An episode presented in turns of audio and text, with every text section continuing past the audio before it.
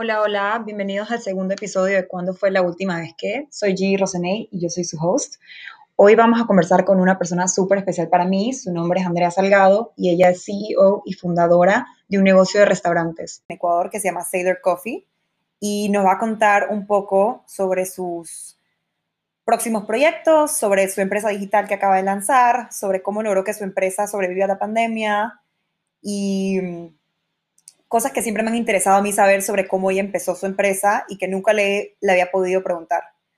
Cuando yo empecé este podcast, sabía que una de las primeras personas con la que quería conversar era Andrea, porque primero que soy una de sus fans, la admiro muchísimo, me inspira a mí todos los días y quería poder en esta plataforma contar su historia y conversarla con ella. Entonces, bueno, bienvenida Andrea, estoy súper emocionada de compartir este espacio contigo. Eh, estoy súper contenta de que más personas puedan aprender sobre tu trayectoria como empresaria, como activista y como mujer. Hello, amiga. Muchas gracias por tenerme aquí. Em, la verdad es que estoy súper, súper orgullosa de ti y de estos pasos que tú estás dando también para crecer tu propia empresa.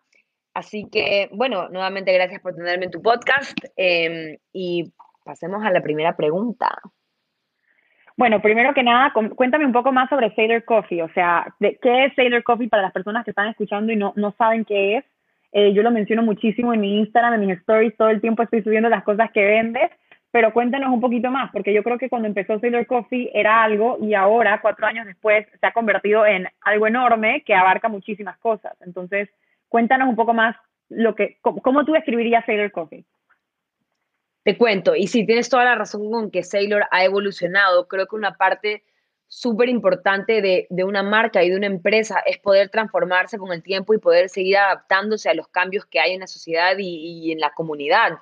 Y creo que con Sailor yo he logrado poder adaptarme y poder ir transformando mi empresa y realmente llegar a un punto en el que estoy hoy día, que es una marca súper consolidada. Yo, yo, yo creo que Sailor es una marca que es moderna, es responsable con sus empleados, con el medio ambiente, con sus proveedores y es un negocio al que, al que muchos consideran un, un segundo hogar. Sailor es más que una cafetería, Sailor es más que un restaurante, Sailor es una experiencia, es toda la experiencia que hay alrededor de venir y sentarte y recibir tu café o recibir tu comida, escuchar la música, es, yo realmente intento aportar como que en, en todos tus sentidos, desde, desde el gusto hasta el tacto, eh, con, con, suponte, el tacto en cómo, en el tipo de platos que yo utilizo, en el tipo de cubiertos que utilizo, tu visión, cómo, al, tu ver materiales súper bonitos, que siempre esté todo diseñado bien, que siempre esté todo limpio, tu gusto, al tu com comer y tomar algo que sea sumamente rico. Entonces creo que,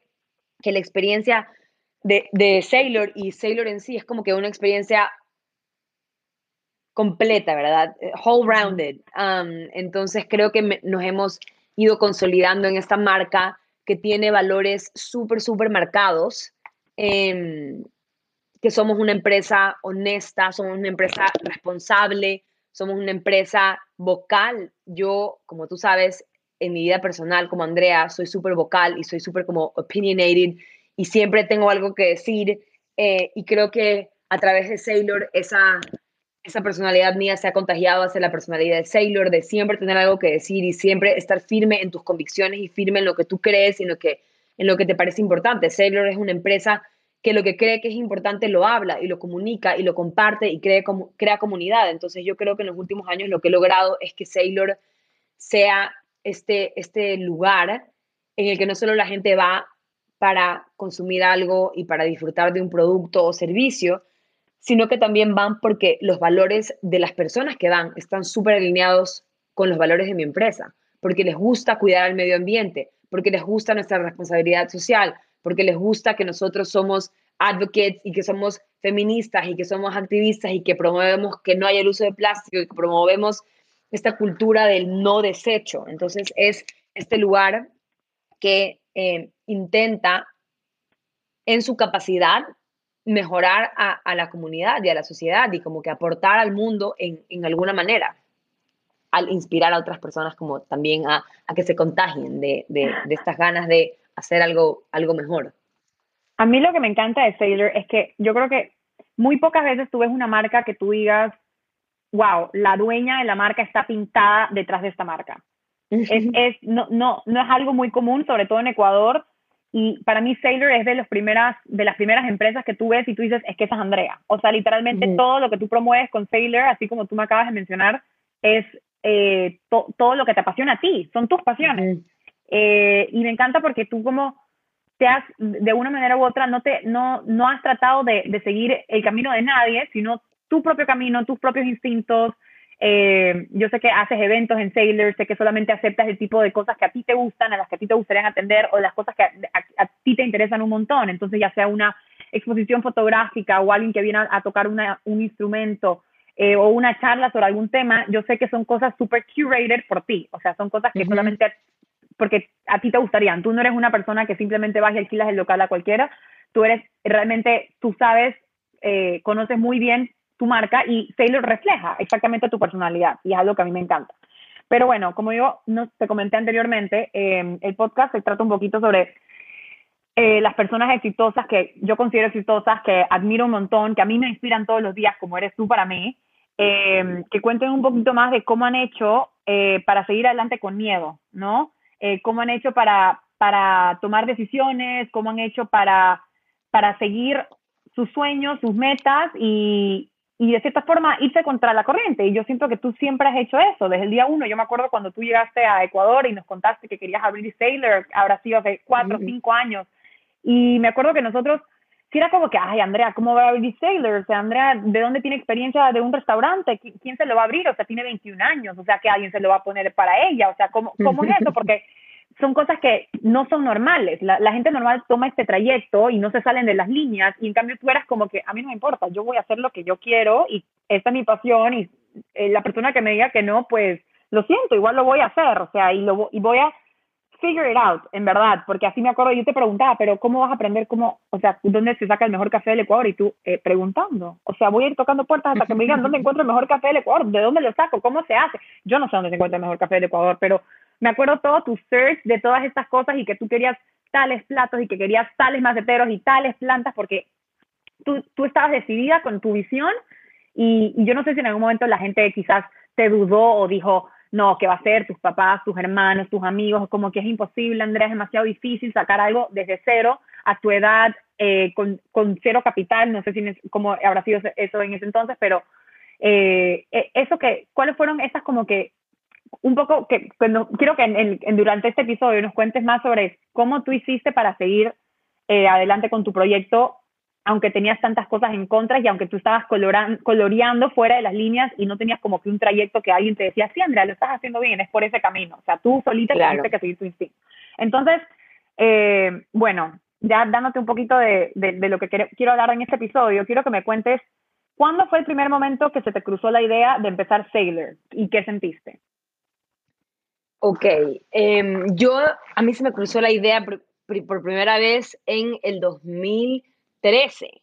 Yo en el 2013 empecé a trabajar en una cafetería aquí en New York. Em, y, la verdad es que no sabía nada. ¿ya? La única razón por la que yo trabajaba en esta cafetería, te cuento esta, esta como anécdota, es yo vivía en un edificio en el Lower East Side y vivía en un edificio que en el primer piso había una cafetería y galería de arte, ¿ya? Entonces, me encantaba obviamente porque yo llegaba de la universidad y me instalaba y me ponía a hacer deberes un rato, me tomaba un chai, ahí empezó mi como obsesión con el chai. Es más, Sailor tiene un chai tan delicioso porque yo probé por lo menos 50 marcas de chai antes de comprar el chai de, que hay en Sailor ahorita. Yo lo importo, pero es porque empezó mi obsesión con chais ahí en, ese, en ese local en New York. Y bueno, yo estaba Em, yendo todos los días y como tú sabes, yo me hago amiga de, de, la planta y, le hablo a todo el mundo. Entonces empecé a, no sé, a conversar algún día por algo emotivo con el dueño de, del local y me empezó a contar que sí, que estaban intentando sacar una licencia de alcohol y que em, era súper difícil conseguir un liquor license en, el Lower porque hay tantas personas tantos negocios que, ya tienen alcohol, que las personas que viven ahí, tipo que son dueñas de departamentos, no quieren que hayan más bares porque, porque les parece que como que la vida nocturna es muy salvaje y no es un lugar muy, em, muy como family friendly, entonces las personas que ya tienen sus casas ahí no quieren más bares. Entonces el, el, dueño me dijo como que, mira, la verdad es que se me está haciendo súper difícil esto y tenemos una, tenemos una, una audiencia pronto y, y, y, nada, vamos a ver cómo nos va. Y yo, bueno, como que ojalá que te vaya súper bien. Y ahí me pregunto, ¿y tú qué haces? Y yo en ese momento trabajaba en Christie's y le dijo, ah, como que yo, yo trabajo en Christie's, estudio historia del arte, pero estoy haciendo una pasantía en, en Christie's, en esta casa de subastas. Y él me dice, ah, qué increíble, como que trabajas en historia del arte, como esta es una galería de arte. Y yo sí, yeah, I live here, basically. Um, y bueno, nada, nos empezamos a hacer amigos. Fast forward dos semanas y me llega un mensaje y me dice como que, hola Andrea, soy X, eh, necesito pedirte un favor, ¿tú crees que puedes pasar por aquí como que, no sé, antes de, de, de irte a tu departamento? Y yo, sí, sí voy y bueno, me dijo básicamente que necesitaba un favor gigante y el favor gigante era que quería que yo vaya a la audiencia en la calle 160 y pico en New York a como que hablar sobre hablar sobre por qué era importante que una galería de arte pueda tener un liquor license, que como que como yo trabajaba en Christie's, que yo iba a ser esta voz para que les den esta licencia de alcohol y yo tipo, I mean, I, can try, como que I can try. Bueno, el punto es que fui y, y presenté mi punto y les dije porque era súper necesario y les expliqué cómo todos los jueves hacían estos art openings en New York y que siempre tenían alcohol, tú sabes, tú has ido y que es súper necesario porque le aporta al ambiente, como que hace que la gente quiera ir si es que saben que va a haber alcohol gratis o vino gratis, entonces es como que ah, vamos a ir allá porque va a haber alcohol, como que vamos, y de ahí al final te gusta el arte y te compras algo y les dieron el liquor license. Entonces, él a raíz de eso me dijo, Andrea, cualquier cosa que tú necesites ever, solo pídeme. Entonces llegó el verano y yo no tenía trabajo y necesitaba trabajo y le dije, hello, do you remember me? Do you remember I helped you get this and you told me whatever I needed, I can reach out? Well, necesito trabajo. Le digo como que me encantaría trabajar aquí, pero la verdad es que no tengo idea cómo se hace ni siquiera un capuchino, no sé la diferencia entre un capuchino y un espresso, básicamente, como que no tengo idea, pero estoy súper dispuesta a aprender. Y me acuerdo que él solo me dijo como que, ven mañana, you, you have the job, it's yours. Y yo, oh my God. Entonces tú me vieras toda esa noche. Toda la noche leyendo sobre la diferencia entre un cortado, un capuchino, un macchiato, ni siquiera porque no tenía idea, ¿entiendes? No sabía, como que I literally didn't know. Tenía 20 años. 20, sí, 20. Y yo, ok, I'm gonna figure it out. Bueno, el punto es que llegué y obviamente todo el mundo me odiaba porque decían como que quién está man que ni siquiera sabe usar la máquina de expreso y consigue trabajo y nosotros les estamos enseñando a hacer un café. Bueno, they came around me, terminaron como que queriéndome y aprendí full y de ahí me cambié de, de, trabajo el siguiente verano a otra cafetería y esta fue una cafetería australiana. Y ahí fue donde yo me enamoré de, del negocio y donde yo dije, yo necesito hacer esto en Ecuador, como que it is it is imperative for me to do this porque no hay nada así, no hay ningún negocio y no importa lo que me digan, porque no hay, bueno, y tampoco había hace cuatro años, en el que haya café excepcional, comida excepcional y simplemente un ambiente que sea súper acogedor, con buena música, con gente como que, que esté más relajada. O sea, si tú ibas, tú pensabas en Guayaquil en un local, ¿en qué pensabas? Tipo todo el mundo súper vestido así como que casi que interno, corbata, todos estos uniformes súper tradicionales, pero a mí me encantaba que yo iba a trabajar en short. Me explico, como que con Nikes, con las medias hasta arriba, que iba con un moño acá, que iba como que con mi estilo de ropa, con mis maquillajes, mis delineados, y que era mi personalidad que me permitían ellos ser yo. Entonces yo decía como que yo quiero que haya esta onda, que haya esta vibra de que sí, tengo un uniforme, tengo la camiseta del local, pero voy con mi propio pantalón y voy con mis propios zapatos y, como que puedo maquillarme como yo quiera y puedo peinarme como yo quiera. Eh, bueno, entonces dije, ok, me interesa abrir esto. Esto fue en, en el verano del 2014. No, falso, en el verano del 2013. Y en el 2014, que era nuestro último, ¿cuándo nos graduamos? ¿2015? En el 2015 nos graduamos. Ya, fue en el verano del 2014 porque cuando fue más o menos octubre, eh, que yo ya tenía esta idea que yo quería hacer esto y les dije a mis papás, eh, mis papás me dijeron que estaba loca que no, que, que, quería abrir yo, que nadie iba a ir. Ajá, que era como que, ¿qué, ¿qué, estás hablando? Como que, ¿quién va a ir a esto? ¿Por qué? Hay esta cadena gigante que nunca vas a poder competir con esta cadena. Y yo, mm, watch me, because no es mi competencia esta cadena, porque literalmente ellos no hacen esto, ellos no son esto y nunca van a hacer esto. Entonces yo tengo toda esta oportunidad de crear un negocio que no existe en el Ecuador entero. Así que apóyenme. So, they didn't. En diciembre fui, les volví a hablar, como que vieron que ya realmente yo sí estaba súper decidida, como que en serio quiero hacer esto. Y estaban un poco como que ya está bien. Todas mis amigas, y tú lo sabes, fue como que estás loca, man, como que ¿qué vas a hacer? No tienes idea, nunca has hecho esto, como ¿cómo vas a hacer algo? Y yo, man, no sé, lo voy a hacer. Y en febrero, que fue, es mi cumpleaños, le pedí a mi papá que por mi regalo de cumpleaños me venga a visitar a New York porque yo quería enseñarle lo que yo iba a crear. Y que si él todavía no estaba seguro, que yo lo iba a hacer, que en este viaje él esté seguro de que lo que yo iba a crear iba a ser increíble. Y vino. Vino por mi cumpleaños y lo llevé a todas las cafeterías de Inspo. Y se fue del viaje diciendo como que that's it. You got my money. Let's do it. y yo me graduaba ese mayo, ya, pero todo febrero, marzo y abril, mientras yo estaba a punto de graduarme, yo estaba haciendo mi estrategia de negocio, como que todo el business plan. Porque en abril yo compré todo. En abril yo pagué todas las cosas y paralelamente fui armando el contenedor. Yo me importé todo porque yo trabajé todo con homenaje de trabajo y de casa. Entonces yo tenía que antes de mayo, que nosotros nos graduábamos y a mí me tocaba volver al Ecuador porque yo tuve lo de la Cenecit, tenía que em, dejar todo comprado y todo enviado. Entonces en mayo, literalmente una semana antes de graduarme, el 8 de mayo yo estaba en Miami empacando las cosas y metiéndolas en el contenedor. O sea, como que yo estaba haciendo todo esto paralelamente mientras me iba a graduar.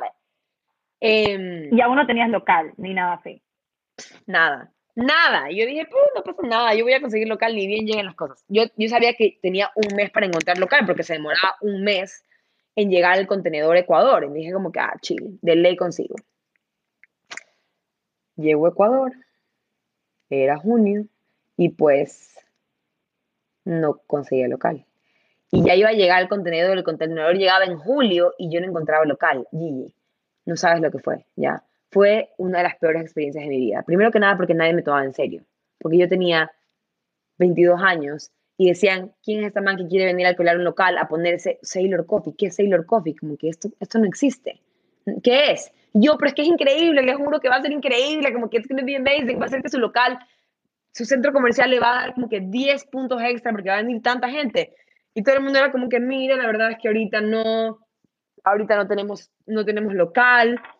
Tengo incluso una persona que nunca me voy a olvidar cómo me peloteó porque me trató horrible. Me hacía ir, me daba cita, yo iba a sentarme a rogarle que me alquile local y me decía como que ya, sí, sí, en una semana, ven. Yo iba otra vez a la siguiente semana, me tuvo así tres meses, Gigi tres meses que me iba a ir, que me hacía ir a su oficina y a veces ni siquiera bajaba, sino que me mandaba así con el guardia como que, ay, no, no hay local, pero él me citaba. Fue horrible, fue horrible.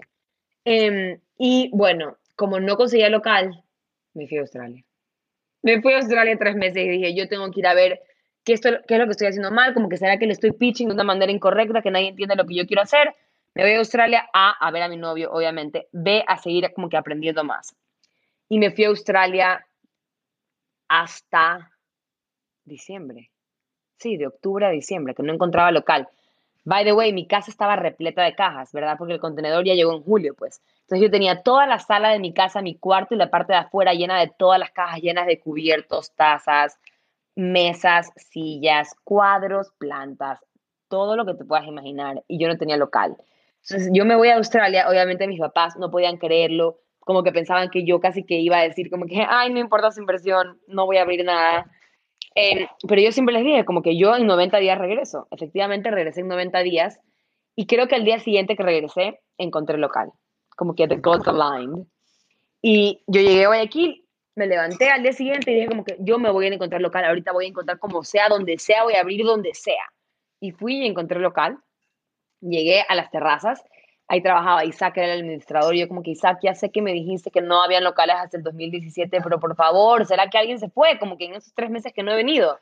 Me dice, sí, la verdad es que alguien se acaba de ir, ¿quieres venir a ver el local? Y yo, ya, pero solo si es en planta baja. Y me dice, es en planta baja. Y yo fui a ver el local y era perfecto, como que el tamaño perfecto que yo quería, estaba hecho un desastre, no te puedo explicar lo que estaba, como que fue un asco. Y llamé a mis papás súper emocionada, yo como que, oh my god, encontré el local, vengan a verlo, lo vinieron a ver y firmamos contrato en dos días. Así, boom. Y empezamos la construcción. La construcción fue un caos, fue horrible, fue realmente una de las peores experiencias en mi vida. Eh, tanto la primera como la del segundo local. Y mm, y en abril acabamos la construcción y abrí el 7 de abril.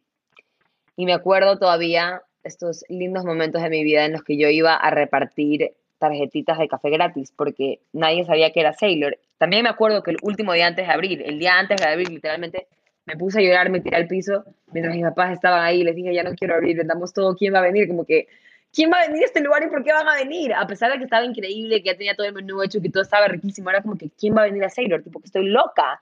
Y ahí se vienen estos miedos, ¿verdad? Este miedo de ¿qué estoy haciendo? Y es esta inseguridad, este bicho que te dice como que, que, tú, que tú no vales o que tú eres menos o que no es suficiente lo que estás haciendo.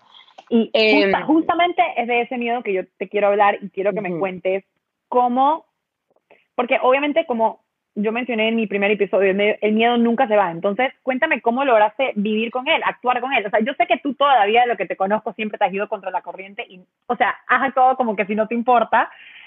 Pero cuéntame realmente cómo hiciste como que con esta visión y, y, que nadie te dijera, o sea, hasta tus papás te decían como que no, Andrea, la verdad es que yo no creo que esto va a funcionar y tú, I don't really care. I'm still doing it. O sea. Yo creo que, que parte de eso es que también yo soy súper stubborn y como que si cuando yo me meto algo en la cabeza, y más aún cuando alguien me dice que no puedo hacerlo, es como que, I'm to prove you wrong and I'm to do it.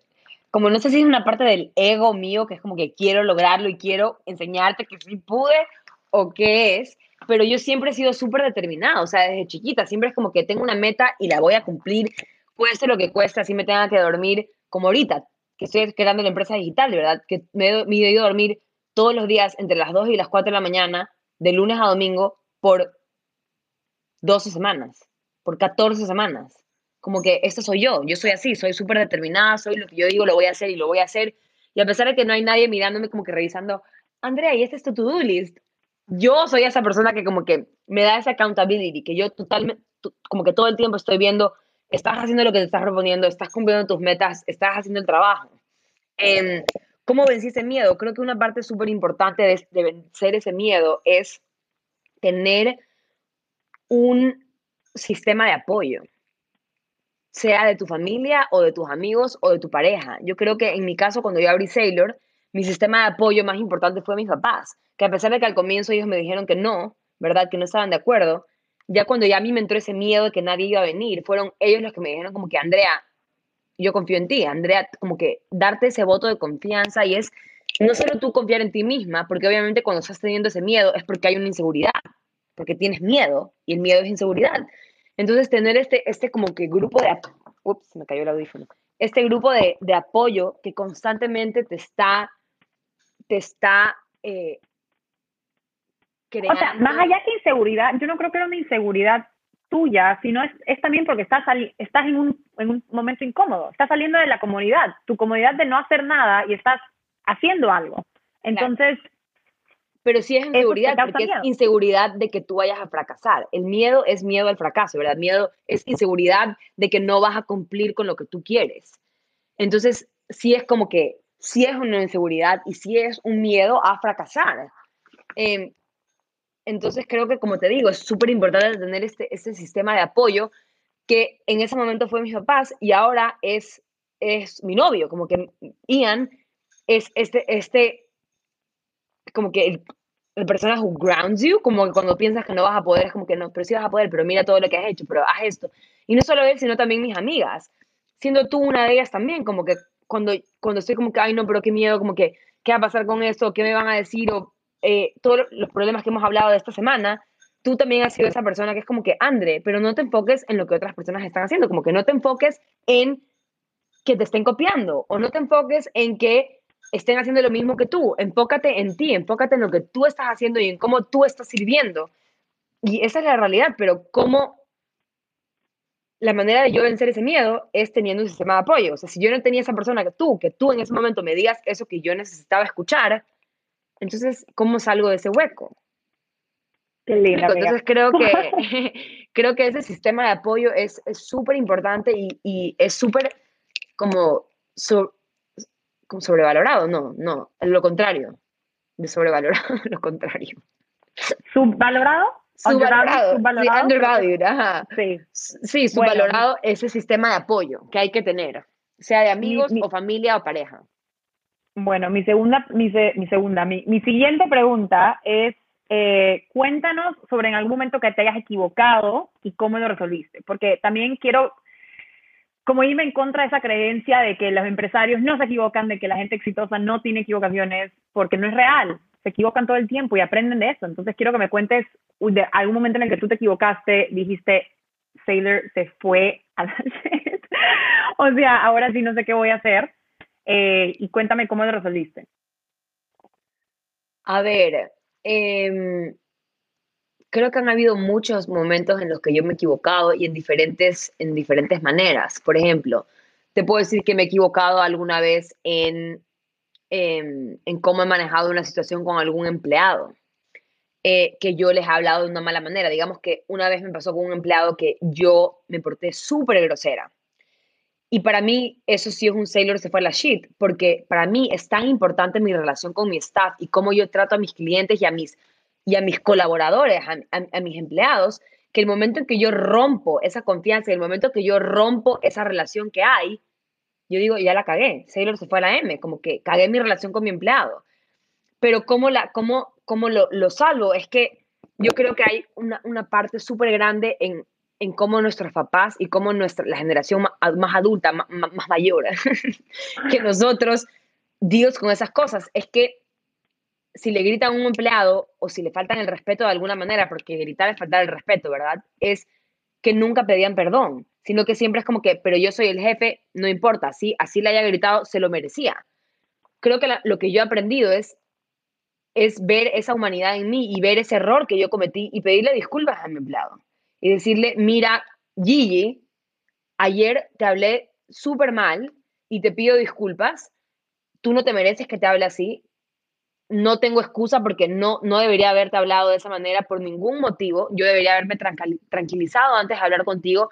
Sé que lo que tú hiciste fue un error, pero eso no justifica mi trato, así que te pido disculpas y, y, quiero que por favor intentes continuar trabajando conmigo sin ver este, como que, este, este error que cometí. Y para mí creo que eso es algo que ha hecho que mis empleados me valoren incluso mucho más porque se dan cuenta que yo me doy cuenta de mis errores y que intento enmendarlos. Si es que yo hice algo mal, yo lo voy a reconocer.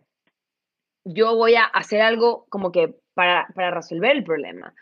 Eh, eso, eso y así ellos también repiten ese comportamiento, me imagino. Exactamente, 100%. Yo también he tenido empleados que me han hablado mal a mí y que de ahí en dos horas me han escrito a decirme, jefa, mil disculpas, usted no se merece que yo le haya hablado así, le pido disculpas, no va a volver a pasar.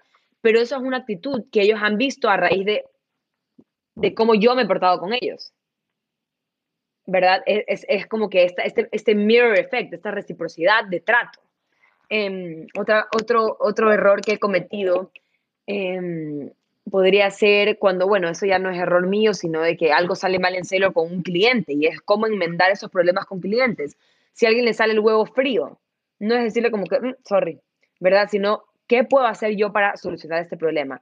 acercarme al cliente, decirle, mira, y siento muchísimo que el huevo te haya salido frío, te puedo traer otro huevo, te puedo quitar el huevo del menú eh, de, de, tu cuenta o te puedo regalar un postre extra, ¿qué prefieres? Entonces, darle la solución a tu cliente, que tu cliente escoja qué es lo que él quiere o qué es lo que ella quiere para mejorar esa experiencia en tu negocio, en todos los ámbitos. Hoy día, por ejemplo, de las tazas que mandé a Estados Unidos, una llegó rota entonces me escribe el cliente a decirme como que, ande, las tazas están hermosas, pero de las seis que pedí, una está rota.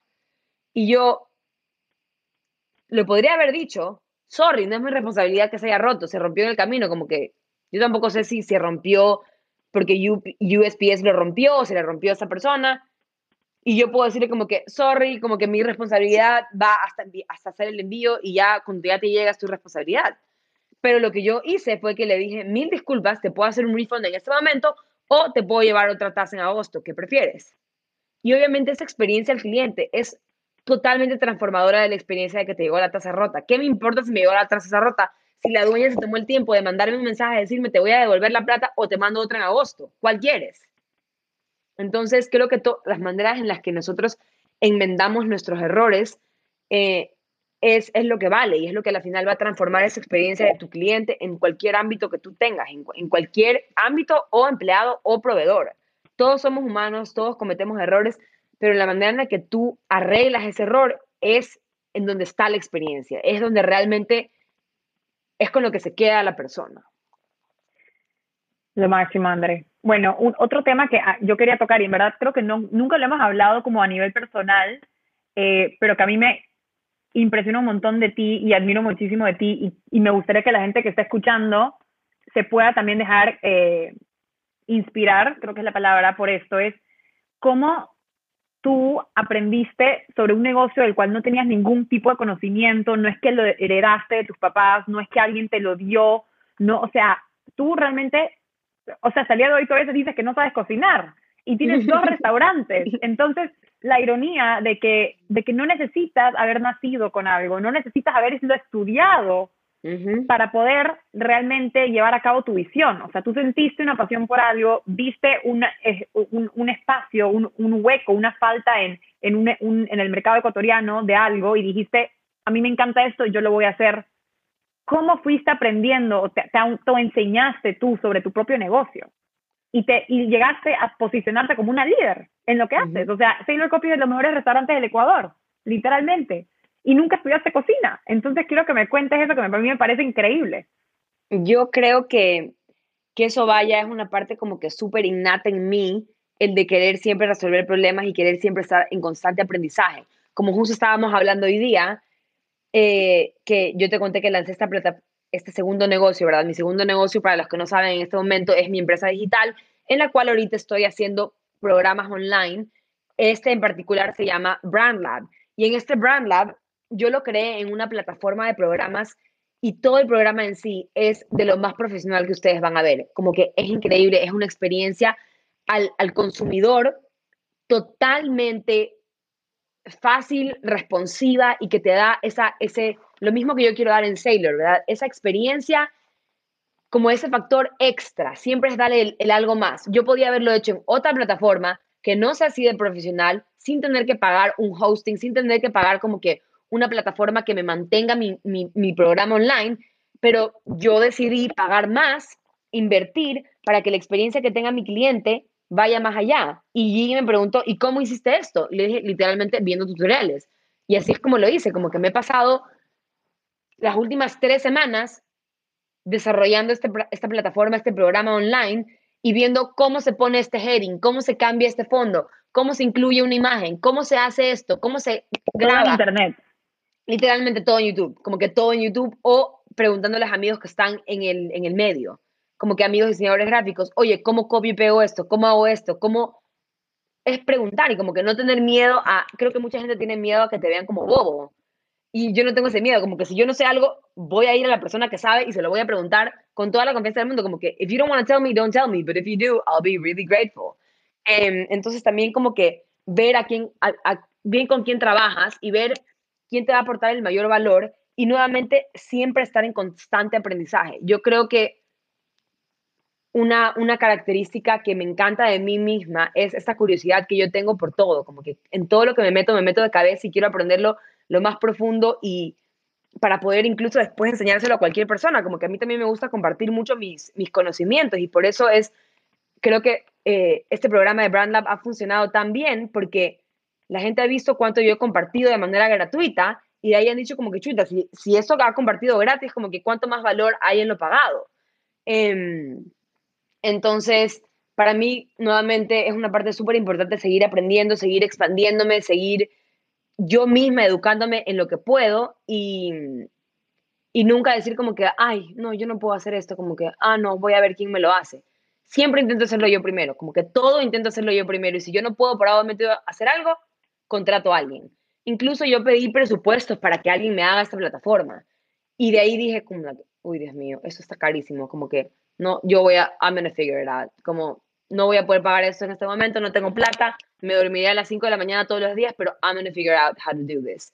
Em, y sí, esta es una característica intrínseca mía de querer siempre superarme y de querer siempre ir como que subiendo estos escalones hacia la mejor versión de Andrea Salgado, hacia la mejor versión de quien yo puedo ser y como este self-actualization, siempre querer estar en constante expansión y aprendizaje en, en todos mis ámbitos, desde manera personal hasta manera profesional. Lo máximo. Yo nunca me voy a olvidar cuando tú recién te graduaste de la universidad, todas estábamos así trabajando en empresas grandes, etcétera. Y yo me acuerdo que tú me dijiste que no es que yo llego a Ecuador y yo voy a hacer mi propio negocio porque yo no voy a trabajar nunca para nadie.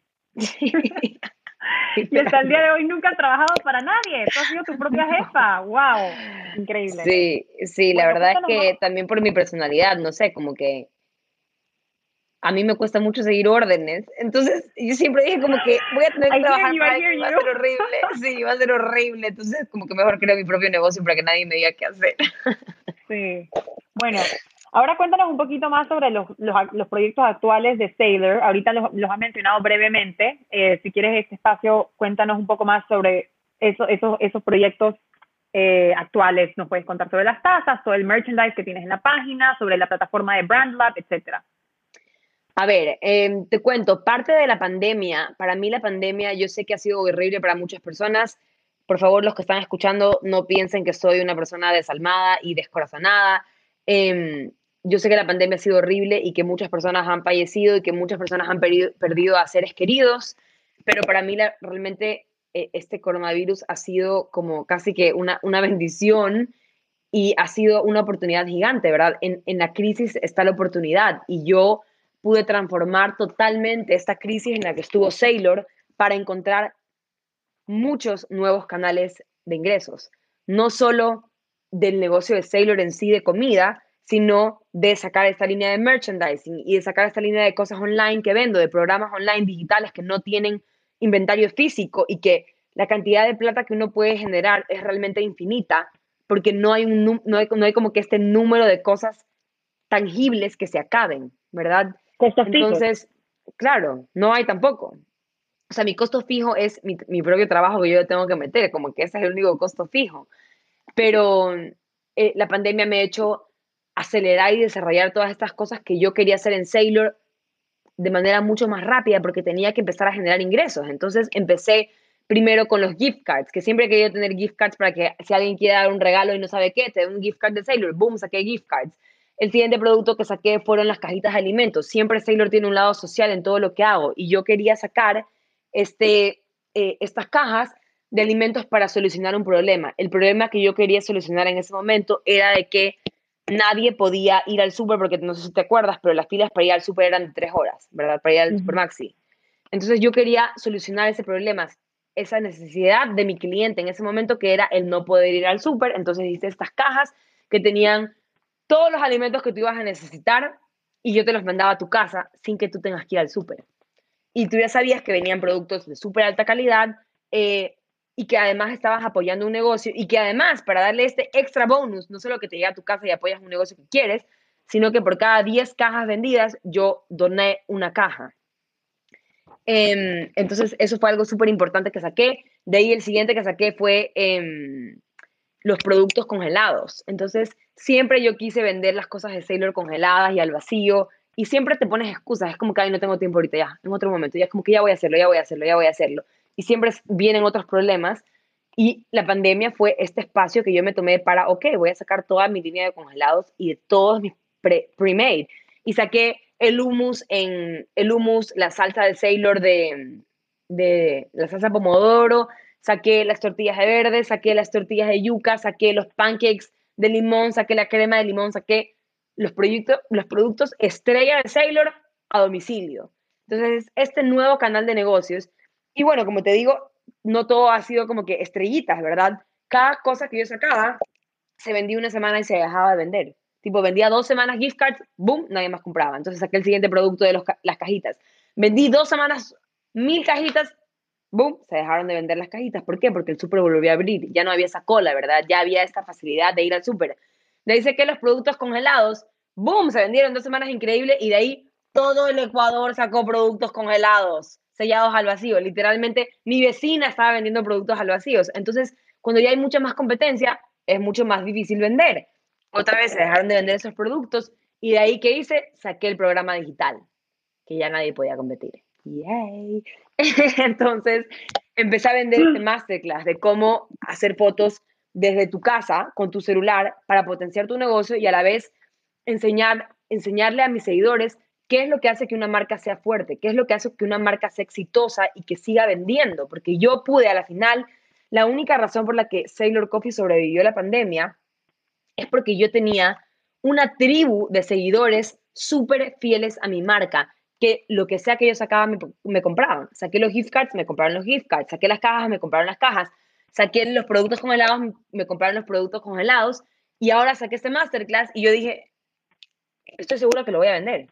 O sea, y estoy tan segura que vendí 150, como que hay sold out de las clases. Vendí 150 clases, 150 personas me compraron la clase y solo la dejé vender porque cerré el programa yo llegué a mis 150 que eran mi meta y dije, ok, hasta aquí llegó el masterclass, that's it. ¿Cuál es el siguiente nivel? Vamos a sacar Brand Lab.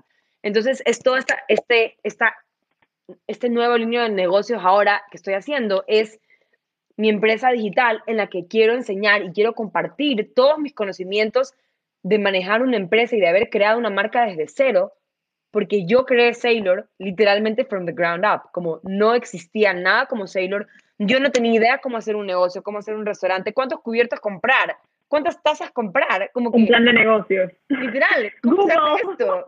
Google, literalmente, y I did it, como cómo hacer un plan de negocios. Y así, and that's how I did it. Porque a pesar de que yo sí estudié negocios, a mí nunca me enseñaron a hacerlo. Como nunca hubo esa parte práctica de cómo se hace, cómo se empieza un negocio de cero. ¿Cuánta plata necesitas? qué es lo que tienes que hacer, a quién tienes que contratar, como no existe. Entonces, ahorita lo que yo quiero hacer, y ya contándote de esta nueva línea de negocio final, es mi empresa digital, que estoy vendiendo BrandLab, que es este, es este curso de cuatro semanas en el que yo te enseño a transformar tu empresa de un hobby a un negocio exitoso. ¿Y por qué de un hobby? Porque creo que mucha gente se toma sus emprendimientos como un hobby, como algo que están haciendo solo para generar un cachuelo, como que un poquito de plata. Sí, estás súper invested de manera personal y has invertido mucho tiempo y espacio, pero no te tomas en serio tu presencia digital y no te tomas en serio tu presencia física, quién tú eres al mundo, cómo te ven las otras personas. Entonces, yo quiero que a través de mi programa creemos empresas que sean líderes en todas las industrias, ¿verdad? No solo eres una líder en cafeterías, en restaurantes. Quiero que si se mete una maquilladora, sea una líder en su industria de maquillaje que si se mete una arquitecta que sea una líder en su industria de arquitectura, en su industria de diseño de interiores, en su industria de diseño gráfico, la idea es darle ese poder de vuelta a todas las personas para darse cuenta de que si yo hago las cosas bien, si yo sigo ciertas pautas, yo puedo posicionarme como una líder en cualquier industria que hay en el país e inspirar a muchas más personas en, en subir el nivel de calidad de productos y servicios que hay en el Ecuador. O sea, mi meta a través de este, de este de este producto digital y de esta empresa digital es que todas las personas que se metan suban el nivel de competitividad y el nivel de autenticidad que hay en todas las empresas del Ecuador para que empecemos a hacer este, este lugar en el que la gente nos admira y nos ve y dice como que qué increíble lo que está haciendo Ecuador. Están viendo todas estas empresas que están surgiendo, que son fuertes, que son poderosas, que son auténticas, que son responsables social, económica, y con el medio ambiente, como, wow, qué increíble. Y bueno, esto es lo que quiero hacer a través de, de BrandLab. Este es la primera parte de mi negocio. Y yo sí estoy ya trabajando en un programa de ocho semanas que es mucho más largo y que es mucho más profundo y mucho más como que enfocado en un nicho en específico. No te puedo decir exactamente cuál es porque lo voy a sacar más o menos en marzo del próximo año. Wow. Em, pero ya lo estoy trabajando ahorita. Y esto como que va a ser algo que está building up. Yo también empiezo una maestría en septiembre y además, bueno, esto va a depender. Si empiezo la maestría o no empiezo la maestría depende de algo súper importante, que es este además, que estoy en negociaciones literalmente hoy día, antes de tu llamada, tuve otra llamada para un tercer local de Sailor. So, this is Increíble, really exciting. Sí, esto es súper emocionante para mí porque el concepto va a evolucionar inclusive un poquito más allá. Vamos a tener em, una línea de cerámica, literal, como que Ya, pero el tercero me lo deja manejar a mí. Fine, come. Tien- Tienes que, tienes que mudarte de vuelta, de vuelta al Ecuador. Porque algo que sí te digo es que sí es en Ecuador. Em, entonces sí, voy a abrir este, este tercer local y ya depende de cuándo firmemos contrato y de para cuándo sea esta apertura, si es que yo puedo o no puedo hacer mi maestría. Porque obviamente si es que yo firmo contrato en agosto, me demoro tres meses en remodelar. Tenemos agosto, septiembre, octubre, no podría hacer una maestría que empiece en septiembre si yo en octubre tengo que ir a abrir el, el local. ¿Me explico? Bueno, si es que es online. No, no es online, es presencial. Puedo hacerlo online. Creo que va a haber una posibilidad de hacerlo online. Em, no estoy segura, pero vamos a ver. O sea, si se puede, si se puede hacer online, fuera increíble, porque podría seguir con este aprendizaje desde Ecuador mientras abro este otro negocio. Pero, pero ya veremos. Hay, hay muchos, muchas cosas que me llenan de, de emoción, la verdad. Como te digo nuevamente, para mí el COVID ha sido este, este como huequito lleno de oportunidades y le he sacado el jugo. Y Te ha impulsado, yo siento que te ha Sí. impulsado. Has, has movido cielo y tierra por todos tus empleados, por la gente que te ha apoyado. Has visto, has visto cómo, cómo has usado demasiado tu creatividad para encontrar soluciones. O sea, ¿cuántos Ujú. restaurantes les tocó cerrar y tú más bien dij- dijiste, no, esto no, no, yo no voy a dejar que mi bebé se cierre por esto, esto me va a ayudar a mí a crecer y, y a expandirme y I'm Sí. gonna come out stronger. literal, and, and we did. Aquí estamos. La verdad es que ya, ya poco a poco estamos pudiendo recontratar a todo el staff. Yo tuve que liquidar una parte de mi staff a, a muy pena mía, obviamente pagándoles todo lo de la ley y eso les alcanza para vivir, les alcanzó para vivir, les sigue alcanzando todavía para un par de meses más por, por la liquidación y el bono que yo les di. Em, pero ya he podido contratar a de los siete, de, siete personas del staff que tuve que, que liquidar, he podido recontratar a cuatro, que es increíble.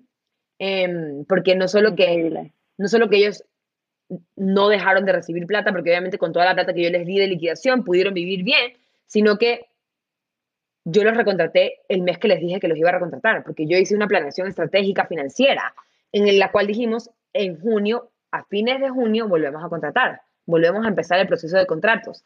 Entonces, ya poco a poco estamos recontratando. Em, obviamente todavía no podemos contratar a todo el mundo porque todavía no hay la demanda, también, también no hay el aforo. El aforo ahorita está al 50% en los locales. Es decir, que de 60 personas que yo puedo sentar, ahorita solo puedo sentar a 30 por ley. Entonces, poco a poco ya esto va a ir cambiando y yo estoy súper con, con mucha fe de, de mi país y de que vamos a salir adelante como comunidad y como sociedad, siempre siendo súper cautos, manteniendo todas las reglas de sanidad, el distanciamiento que tiene que haber social entre las mesas y mesas, el uso de alcohol, el uso de termómetros, todo siempre, siempre bajo la ley, pero creo que vamos a, poder a seguir saliendo adelante y seguir generando ingresos y seguir generando empleo, que es una de las razones y de, mis motores más grandes, es qué puedo aportar yo al mundo, yo, yo al país que me dio tanto, ¿verdad? Al país que me pagó mi, educación en Estados Unidos a través de una beca, ¿qué le estoy aportando yo? ¿Qué le puedo dar? Y lo mejor que yo le puedo dar a mi país es empleo, es generar empleo y cambiarle la vida a 20 familias. Creo que, que, que eso es algo que a mí me, me mueve y que me movió toda esta cuarentena, es yo no puedo dejar a estas familias como desa desamparadas, ¿verdad? Yo tengo que salir adelante y tengo que luchar porque no soy solo yo ya. Tengo un equipo de gente que vive por Sailor. Entonces, sí, eso es. Qué increíble, André. Bueno, ya ahorita llegamos al final y no quiero empezar a hacer estas preguntas un poco random para que uh -huh. para saber un poquito más de ti. Y la primera es, si tuvieras que recomendar un libro, ¿cuál sería? Ah, oh my God, but this is on, es que son tantos, como que un libro que me haya leído, no sé, en los últimos, en los últimos días. Piensa, tienes que darme una respuesta rápido. Lo primero que te viene a la mente, recomienda un libro. Eh, no sé, porque es que yo leo millón. Eh, y tengo tantos libros que recomendar. em, el primer libro que se me viene a la mente, a ver, creo que últimamente un libro que, que, que recién me leí, que me encantó, em, fue Just Kids de Patti Smith. Ese libro me encantó. Otro libro que me encantó, que me leí el año pasado, fue Americana. No sé si te lo has leído, pero es un libro maravilloso. Y bueno, aunque me dijiste un libro, te voy a decir tres. ¿Y el tercero cuál es? Em, el tercero es em, uno que me estoy leyendo ahorita, que aún no acabo, que se llama My Year of Rest and Relaxation. Y, y es un libro que habla, y, y es súper como, no puedo creer lo que, lo que viví, porque yo en marzo me lo empecé a leer y, y yo me lo empecé a leer porque estaba sintiéndome súper deprimida. Em, estaba sintiéndome como que súper down, como que no estaba logrando lo que yo quería estar logrando como que con mi vida, creas o no, yo me sentía en este momento como que ya hice todo lo que pude hacer con Sailor, como que ya estoy platón, como que pensé que había llegado a este como límite, quiero hacer algo más y sentía que no estaba haciendo este algo más en marzo. Literalmente el último día que abrí este libro fue el día que a mí me dio COVID, que estaba en mi cama y dije ya, como que tengo toda la semana para leer, tengo toda la semana para, para leer este libro. Em, y de ahí me, me, empecé a sentir súper mal con el virus y todo, y de ahí pasó todo lo que tuvimos que cerrar Savior y que hay pivote toda la situación, pero este libro de My eh, Rest and Relaxation es justamente en New York en, en, el 2000 y habla de esta protagonista que ella va escalando en su, en su uso de, medicaciones, como que empieza a, medicarse más y más y más para dormir todo el año, porque está tan deprimida que solo quiere dormir. Y yo me sentía en ese momento súper así, como que pásame, pásame una pastilla para dormirme tres meses, por favor, y levantarme mejor. Eh, así que creo que, sí, creo que ese es un libro que, que recomiendo ahorita, porque es un libro que leí cuando estuve en un momento súper down y que ahora que estoy tan diferente, creo que lo voy a poder leer con otros ojos. Eh, y sí, eso. La siguiente pregunta es, si tuvieras 30 minutos para un café con cualquier persona del pasado o del presente, ¿con quién sería? Hmm. Con mi suegro.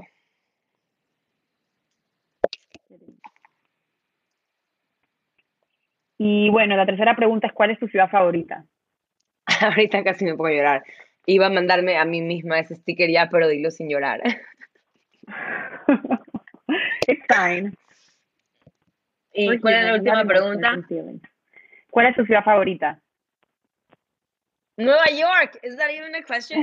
Um, sí, New York. La verdad es que es mi ciudad favorita en todo el mundo mundial. Y te juro que cada día que salgo, especialmente ahorita en esta pandemia que me he pasado encerrada 90 días o más, o lo que sea, no sé, desde el 17 de marzo estoy encerrada. He salido cuatro veces o cinco máximo. Eh, cada vez que salgo es como que, wow, I can't. Es impresionante cómo I te here. Es como, wow, yo vivo aquí, qué increíble. Amo esta ciudad, amo la gente, amo la comunidad, amo todo lo que se crea aquí, como que siento que hay mucha magia en esa ciudad.